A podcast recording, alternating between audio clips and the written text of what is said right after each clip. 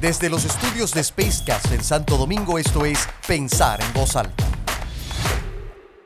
Vocería, una habilidad estratégica para representar y liderar a otros.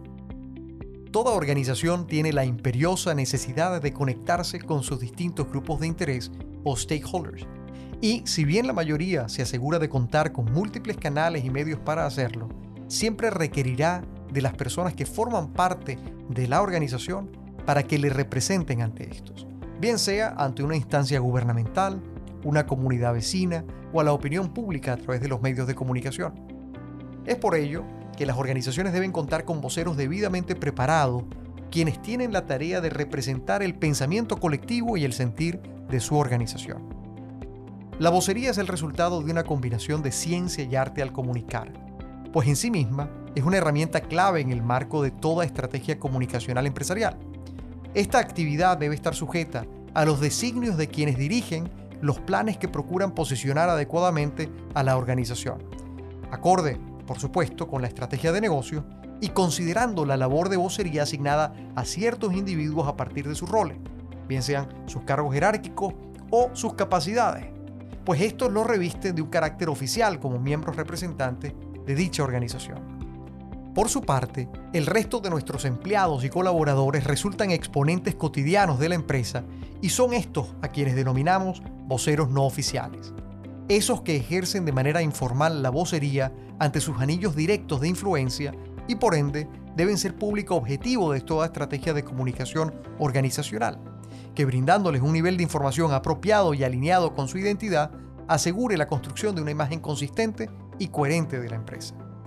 Los voceros oficiales, por su parte, deben estar adecuadamente formados y preparados con la rigurosidad necesaria para afianzar capacidades estratégicas, bien sean verbales o no verbales, que contribuyan a conducirlos hacia el mejor desempeño posible, frente a cualquier audiencia y ante cualquier oportunidad de exposición pública. Esto supone la necesaria inversión en capacitación formal, sostenida en el tiempo de forma profesional y personalizada, que trascienda la realización de eventos puntuales que en ocasiones se realizan en intervalos de tiempo excesivamente distantes.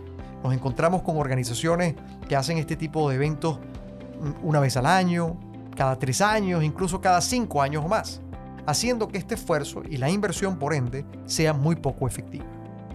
Un vocero es el resultado de un proceso, de un proceso de formación y apoyo permanente que con el tiempo le permite adquirir las capacidades, destrezas y experiencia necesaria para que, simultáneo al constante proceso de internalización de la narrativa cambiante y evolutiva de su organización, le permita trabajar sobre los issues emergentes e ir moldeando con su trabajo la interrelación de la empresa y su mercado, bien sea comercial o institucional.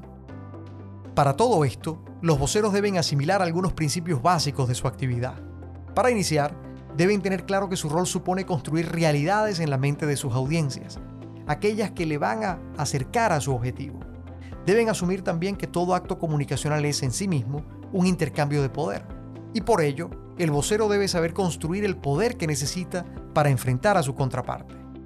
Un buen vocero debe tener siempre presente que su discurso y sus mensajes deben estar fundamentados en la verdad, aquella que está basada en hechos verificables que otorgan la credibilidad necesaria para generar el impacto positivo que se busca.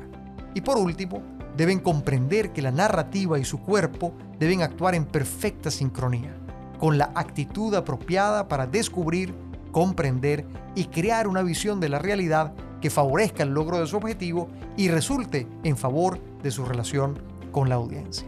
Los voceros generalmente están asociados con la responsabilidad de representar a una organización ante los medios de comunicación social.